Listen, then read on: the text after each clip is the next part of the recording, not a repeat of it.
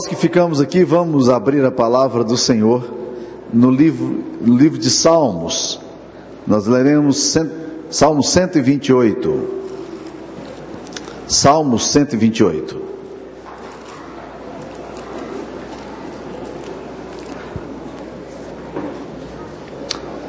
Salmo 128. Nós estamos no mês da família normalmente se celebra nas nossas igrejas o mês do lar, no mês, durante o mês de, Natal, do, de maio. E nós estamos aqui então para poder também falar um pouco de família. A minha pergunta é: o que, que mais a gente pode falar sobre família? A gente tem tido tantos congressos, tantos encontros, tantas palestras sobre família, e eu gostaria hoje de falar do Salmo 128. A bem da verdade, o Salmo 128, ele não está muito interessado em falar da família. A família entra aqui como um complemento.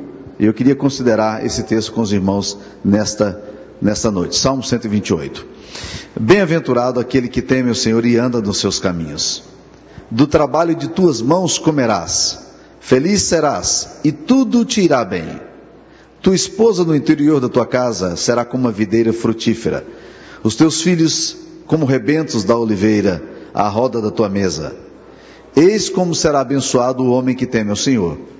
O Senhor te abençoe desde Sião, para que vejas a prosperidade de Jerusalém durante os dias de tua vida. Vejas os filhos de teus filhos. Paz sobre Israel.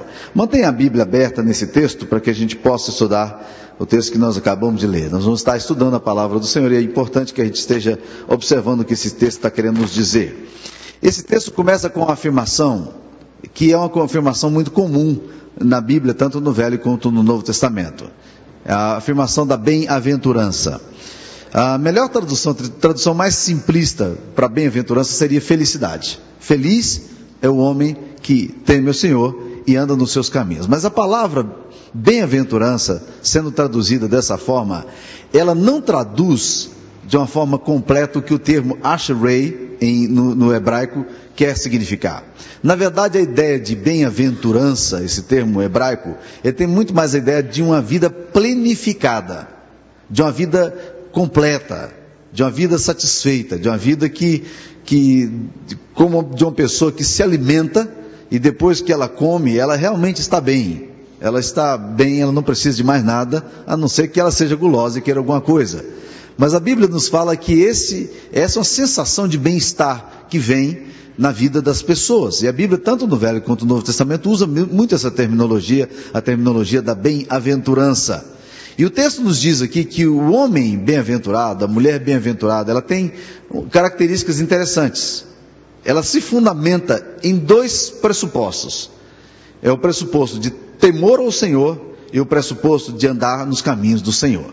São dois pressupostos que andam muito próximos, mas eles são diferentes na sua essência. Primeira coisa que o texto aqui nos diz é que o homem que, que teme ao Senhor, ele é um homem planificado. Ele é um homem planificado. Primeira coisa, temor ao Senhor. Nós perdemos muita capacidade de temer a Deus. Nem sempre nós consideramos a importância do temor a Deus. Mas a Bíblia diz que o princípio da sabedoria é o temor ao Senhor. Eu estava um tempo atrás conversando com um pastor que me contou uma história de um pastor que caiu em adultério e perdeu todo o ministério dele. Era um homem que tinha um programa no, na televisão, um homem muito conhecido, norte-americano, famoso. E esse homem, quando foi entrevistado depois da queda dele, perguntaram-lhe o seguinte: O que aconteceu com o senhor? O senhor perdeu o amor pela palavra de Deus? O senhor perdeu o amor pela sua família? Ele disse não. O senhor perdeu o amor pela vida? Ele disse não. E foi fazendo uma série de perguntas. O senhor perdeu o amor é, é, pela, pelas almas perdidas, o amor pelas pessoas? E ele sempre dizendo não. Então disse: O que aconteceu contigo? Ele disse: Eu perdi o temor ao Senhor. Na verdade, quando nós perdemos o temor ao Senhor, a gente perde a essência da nossa vida. E é curioso que Satanás, desde o início, a tentação básica dele, ele diz exatamente isso. Ele insinua para Eva, lá no Éden, que Eva não precisava ter medo de Deus, ela não precisava temer a Deus. Porque mesmo porque aquela ameaça que Deus fizera de que eles poderiam morrer se eles pecassem, era uma ameaça mentirosa. Deus, na verdade, estava fundamentando o universo em cima de pressupostos morais mentirosos. Então, na verdade, Satanás insinua para Eva e diz para Eva: você pode pecar, você pode fazer o que você quiser, que não vai ter consequência. Nada vai te acontecer, não há nenhum perigo para você. Quando nós perdemos a capacidade de considerar o temor de Deus nas nossas decisões, nos nossos caminhos, na verdade nós estamos agindo como aquilo que o profeta Ezequiel falou de um povo ímpio que dizia: O Senhor abandonou a terra, o Senhor não nos vê. Uma das coisas mais benditas para a nossa vida, meu querido irmão e irmã, é exatamente pautarmos a nossa vida pelo temor ao Senhor. Fazemos as coisas, quando fizermos as coisas, fazemos porque nós tememos a Deus. Temor a Deus não é medo de Deus. Muita gente vive com muito medo de Deus. Temor é respeito, é reverência. E a Bíblia diz: Bem-aventurado é o homem que, quando vai fazer as coisas, a mulher, quando vai fazer as coisas, faz pautando a mente e o coração no temor do Senhor. Você quer ser uma pessoa planificada, abençoada na sua vida? Tema o Senhor. Tema o Senhor. Agora, outra coisa que esse texto aqui nos diz é o seguinte: que bem-aventurado é o homem também, não apenas que teme o Senhor, mas o homem que anda nos caminhos do Senhor. Ele considera os caminhos do Senhor. E o Salmo primeiro, quando ele fala exatamente sobre isso, ele diz assim que bem-aventurado é um homem que não anda no conselho dos ímpios, nem no caminho dos pecadores, nem na roda dos escarnecedores, mas diz: antes o seu prazer está na lei do Senhor e na sua lei medita de dia e de noite. É interessante isso aqui que ele diz que o prazer deste homem está na lei de Deus. Ele não faz, ele não lê a Bíblia, ele não considera o caminho de Deus porque ele tem a obrigação de fazer isso. Ele não considera porque ele está com medo da disciplina de Deus, não, é porque ele encontra prazer nas coisas de Deus. Ele encontra prazer na palavra de Deus. Como é que está o seu prazer nas coisas de Deus? Nos mandamentos de Deus? Você tem prazer na Bíblia? Ou a Bíblia é um livro que, se você não ler, também faz nenhuma diferença na sua vida? Você passa 30 dias sem ler a Bíblia devocionalmente, ler na, aqui no culto, porque o pastor está lendo e aí você tem que ouvir. Mas, meus queridos, se você quiser ser um homem planificado, uma mulher planificada, a Bíblia diz aqui, você tem que aprender a andar nos caminhos de Deus. Agora, agora como é que eu vou saber os caminhos de Deus se eu não paro para considerar quais são esses caminhos de Deus? Eu tive um amigo que nos abençoou muito quando nós estávamos começando uma igreja lá em New Jersey, em Salt River, nos Estados Unidos. Esse amigo ele vinha sempre para nossa casa, cuidava dos nossos filhos, e ele gostava de sair comigo para fazer visitas. E eu tinha um problema sério, porque eu estava começando a aprender a dirigir nos Estados Unidos, então morria de medo daquelas placas, sinalizações, aquela coisa toda, muito complicada na minha mente. E ele sempre me falava uma coisa. Ele dizia o seguinte: Samuel, siga as setas, siga as orientações, só siga as retas. E quando eu ficava tenso e preocupado no estado, por onde eu vou, ele disse: Samuel, siga as setas. Lamentavelmente, esse amigo meu não seguiu as setas que a Bíblia apontava para ele. Muitas pessoas não andam nos caminhos do Senhor, não consideram o caminho do Senhor, não têm prazer na lei do Senhor, não têm prazer no estudo da palavra de Deus. E a Bíblia diz: Bem-aventurado o homem que teme o Senhor e anda nos caminhos do Senhor. Aí, depois de considerar isso, o texto fala o que é que pode acontecer como consequência de temer a Deus e de andar nos caminhos do Senhor. Aí o texto começa dizendo que algumas coisas começam a acontecer na vida da, daquele homem, daquela mulher que teme o Senhor e anda nos seus caminhos. Então, a primeira coisa que diz aqui, como consequência de temer a Deus e andar nos caminhos do Senhor, é que ele aprende a comer do seu trabalho. Parece uma coisa tão simples isso aqui, meus queridos, mas não há nada melhor do que a gente aprender a comer do, do nosso trabalho. A Bíblia não diz aqui que a gente tem que comer da exploração que a gente faz de extorsões que a gente faz, de corrupção que a gente faz, de ganhos ilegais que a gente tem. A Bíblia diz que a gente tem que aprender a ganhar e ter prazer no trabalho da gente, naquilo que a gente faz. O texto aqui diz que nós vamos viver um homem que teme o Senhor e anda nos caminhos do Senhor, ele vai comer do seu trabalho, ele vai ter feliz, felicidade nisso aí, ele vai se planificar nisso aí. E quão bom é para nós a gente produzir com as nossas próprias mãos. E esse é um sinal da graça de Deus sobre a nossa vida da gente criar os nossos filhos, criar nossas famílias, alguns mais abastados, outros nem tanto, alguns de, de, origem muito simples, mas aprendendo a viver dentro daquilo que Deus, das disposições que Deus deu para viver. E essa é uma bênção, meus queridos irmãos. Viver do trabalho é uma grande bênção. Essa é uma alegria que Deus dá para as nossas vidas. Encontrar no trabalho significado. Há muitas pessoas que trabalham muito e que ganham muito, mas não estão encontrando significado e planificação, porque não temem o Senhor e não andam no caminho do Senhor. Então você pode trabalhar muito e não ter significado. Você pode, você pode ganhar muito e não ter sentido, não ter plenitude na sua alma. Então, uma das características do homem que teme ao Senhor é que ele vai comer do trabalho das suas mãos, ele vai ser feliz e tudo vai bem. A vida é significativa, a vida pode ser simples, mas ela tem dignidade, ela é produtiva, ela é abençoadora. É isso que o texto está nos ensinando. E esse é um grande privilégio que nós temos também. E Deus diz que isso é um, um sinal da bênção dele sobre as nossas vidas. Uma outra coisa que o texto aqui nos ensina é que o homem que, que teme o Senhor e anda nos caminhos do Senhor, ele também experimenta um relacionamento familiar significativo. Olha no versículo 3 como é que ele diz. No versículo 3 e versículo 4. O primeiro versículo, no versículo 3, ele fala do relacionamento com a esposa. E no versículo 4, ele fala do relacionamento com os filhos. Vamos considerar o que o texto está dizendo. Diz que a esposa no interior da casa será como a videira frutífera. Diz que a esposa vai compartilhar a vida do marido. Eles vão aprender a construir uma, uma, um relacionamento harmonioso. No interior da casa haverá, gra, haverá graça, haverá bênção que vai se exalar, vai se manifestar. A harmonia nos relacionamentos virão por causa do temor do Senhor e por andar no caminho do Senhor. Muitas vezes nossos relacionamentos são muito frios são muito distantes, os nossos afetos são muito quebrados. E se nós formos consultar os nossos corações, a gente vai perceber que o problema nosso é que a gente está deixando de temer a Deus e a gente está deixando os caminhos do Senhor. E aí a família também começa a se desestruturar. O relacionamento familiar começa a se desestruturar. E é impressionante como isso acontece na vida nossa. Há um, há um escritor cristão que disse o seguinte: um cristianismo que não leva o crente a procurar a salvação dos seus familiares, pouco tem de parentesco com o cristianismo que nos é apresentado nas escrituras sagradas. E Stanley Jones também falou o seguinte: a religião deve centralizar-se não nos templos, mas nos lares. E meus amados irmãos, não há lar onde não houver coração, onde não houver, não houver feto, porque um monte de folhas secas e raízes também não fazem uma árvore. Não é a institucionalidade do casamento que transforma o seu casamento em alguma coisa significativa, mas é o temor do Senhor e o caminhar no, no, nos passos do Senhor. Então você quer ter uma vida harmoniosa em casa?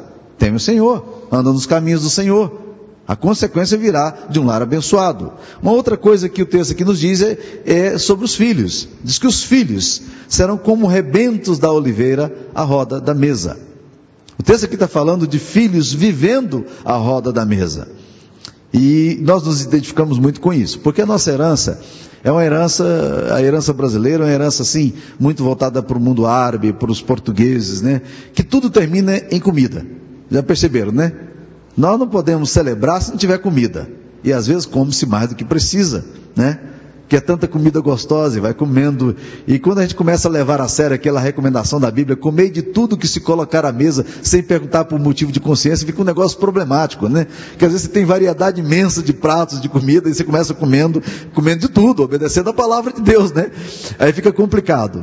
Mas o texto aqui está dizendo que ao redor da mesa haverá celebração. Ao redor da mesa haverá bênção, alegria. Os filhos vão estar ali ao redor da mesa porque eles sentem prazer em estar ao redor da mesa. Eles são atraídos a um tropismo no lar cheio da graça, a um tropismo dos filhos. Os filhos se voltam para sua casa, porque ali na casa a comida, a comida farta, há afeto farto, a alegria, a bênção está ali presente.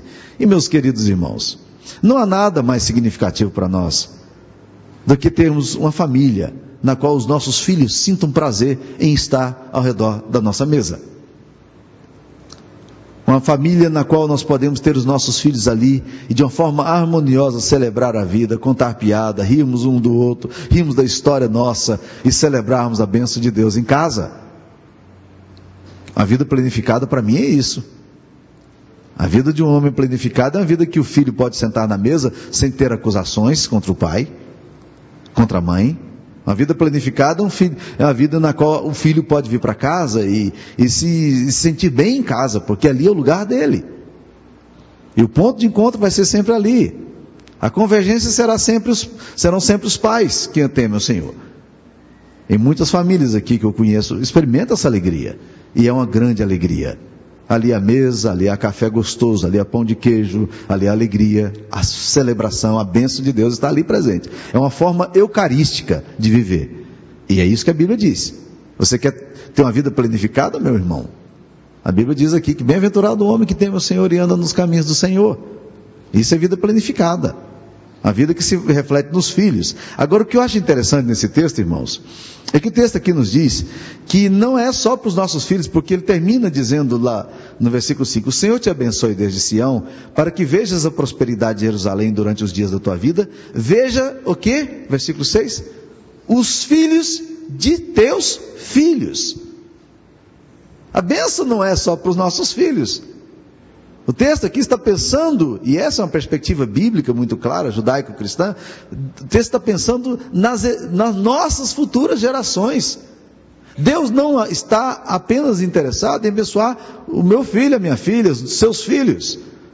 Deus está abençoado os filhos dos meus filhos. Deus quer abençoar os filhos dos meus filhos. E a coisa bendita de um avô, não há coisa mais bonita para um avô do que olhar e ver a bênção de Deus também se revelando nos seus netos. Olhar lá adiante e ver a graça de Deus refletindo nos seus netos, quem sabe os seus bisnetos. Essa é a bênção, nos filhos dos filhos. Nada da bênção de Deus interrompendo aqui na primeira geração, não. A Bíblia diz que a bênção de Deus vai se revelar até mil gerações sobre aqueles que amam a Deus. E eu não quero abrir mão dessa promessa para a minha vida. Eu não sei se os irmãos estão querendo abrir, mas eu não quero. Eu quero a bênção de Deus para mim, para os meus filhos, para os meus netos e até mil gerações. E eu não abro mão de nenhuma dessas gerações. E essa é a bênção de Deus maior para a nossa vida. Deus quer dar significado para nós. Eu estava lendo essa semana passada um livro chamado, em português a tradução seria Destravando a Sua Herança, né? Destrancando a Sua Herança. É um livro que a Sara está traduzindo para um editor em São Paulo. E eu estava lendo esse texto e eu fiquei impressionado com uma história que ele conta nesse livro. Ele é descendente de alemães e ele cresceu numa comunidade, numa, igreja, numa, muito pequenininha, numa comunidade pequena, e tinha a igreja dos seus avós ali. E ele, depois de muito tempo, depois que ele veio para os Estados Unidos, ele resolveu voltar para ver a história da família dele e ter contato com a herança dele, com seus, com, com seus ancestrais, e até conhecer a igreja onde, onde muitos dos seus pais foram batizados, e eh, seus pais, seus tios, seus parentes foram batizados e casaram. E ele foi lá nessa igrejinha. E a pessoa que cuidava da igreja contou uma história para ele, dizendo que quando eles construíram aquele templo, eles construíram com uma madeira muito especial. E eles pegaram sementes, mudas daquela madeira, e plantaram num determinado lugar, e colocaram nos, nas atas da igreja o seguinte: daqui uns anos, a madeira desse templo vai cair, vai apodrecer. É a lei natural. Ela vai se estragar, ela vai apodrecer, cupim pode atacar, mas nós plantamos e as árvores estão plantadas e eles compraram uma pequena área e delimitaram essa área e disseram isso aqui é só para usar para repor as madeiras lá daquele templo. Eles estavam pensando, e o que é interessante, que quando eles leram esses relatos, a madeira começou a apodrecer com mais de 100 anos. Quando leram esses relatos, tinha mais de 100 anos, e eles foram checar, foram verificar, e chegaram lá naquele lugar, descobriram a terra com as árvores plantadas para que pudessem repor a madeira que eles precisavam. Isso é pensar nas futuras gerações. Qual é o legado que nós estamos deixando para nossas famílias? Um legado de harmonia? Um legado de bênção? Um legado de graça? Não há coisa que gratifique mais o nosso coração do que isso. O texto aqui está dizendo que se nós quisermos experimentar isso, e isso é uma promessa para nós, porque nós somos co-criadores com Deus, o texto aqui está nos dizendo que para que a família seja abençoada, é necessário que duas coisas estejam presentes em nós. Bem-aventurado é o homem que teme o Senhor e anda nos seus caminhos. Dá para a gente falar juntos? Bem-aventurado é o homem que teme o Senhor e anda nos seus caminhos. Você quer uma vida plena? Eu quero. Você quer uma vida abençoada? Eu quero. E a Bíblia diz: Bem-aventurado é o homem que teme o Senhor. Bem-aventurado é o homem que anda nos caminhos do Senhor. Então, meu querido, só siga setas. Tá? Olhe para a vida e diga: Deus, eu quero caminhar por esse caminho aqui. Eventualmente, o caminho do Senhor parece não ser o caminho mais fácil. Eventualmente, o caminho do Senhor parece cheio de atropelos, de questionamentos. Mas não perca de vista as placas que a palavra de Deus estabelece para nós. Esse é o caminho do Senhor. E se você andar por ele, a Bíblia diz que você nunca será confundido. Há uma das promessas no Velho Testamento maravilhosas, e eu me impressiono com essa promessa. Diz que nos caminhos de Deus, que Deus vai revelar a sua vontade ao seu povo de uma forma tão maravilhosa, que até o louco andando por ele não errará o seu caminho. Não é maravilhoso isso? Que se nós andarmos pelo caminho do Senhor, Deus vai trilhar o nosso caminho de tal forma que até o louco até aquele que não tem senso vai acertar. É por esse caminho aqui que nós somos chamados a caminhar. Então, no dia das mães, nesse dia especial, um dia da família, um mês da família, eu queria dizer a você, nós muitas vezes ouvimos muita, muita coisa sobre como fazer isso, como ser bem sucedido, como ter uma, filha, uma família abençoada, como, como isso, né? É, mas a Bíblia diz que antes de você pensar em como fazer, é melhor você fazer, estabelecer as bases da sua casa. E as, as bases da sua casa tem que estar fincada em dois pilares. Tema o Senhor, que ande nos caminhos do Senhor. Vamos curvar as nossas cabeças. Eu queria que você orasse a Deus, quem sabe pedindo a Deus para que Deus ajudasse você a corrigir suas rotas. Quem sabe pedindo a Deus, Deus coloque temor no meu coração. Deixa eu brincar com as verdades do Evangelho, não.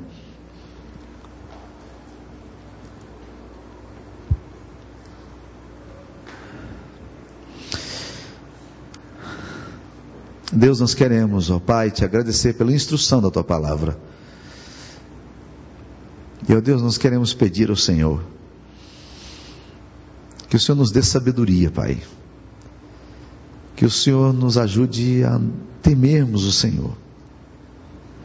Deus, muitas vezes nós, desavisada e descompromissadamente, andamos por caminhos que ferem o teu coração que revela um profundo descaso da nossa alma para contigo, Senhor. E ó Deus, nós temos sofrido tanto por isso, Pai. Ó Deus, as consequências muitas vezes são tão penosas sobre nós. Dá-nos um temor bonito, Pai, profundo ao Senhor, um temor reverente. Dá-nos, ó Deus querido, desejo de andar nos teus caminhos, Pai. Temos prazer na tua palavra, nas instruções que o Senhor nos tem dado, para que a gente possa encontrar a bem-aventurança que o Senhor quer dar para nós, para a nossa família, para as nossas gerações, para o nosso trabalho, para o nosso existir como pessoa. Em nome de Jesus, ó oh Pai, que o Senhor nos abençoe e nos guarde. Em nome de Jesus, que o Senhor revista os meus irmãos, as minhas irmãs, os pais, os avós que estão aqui presentes para que a tua bênção se revele, para que a tua bênção se manifeste. Esse é o nosso pedido, essa é a nossa oração, em nome de Jesus. Amém.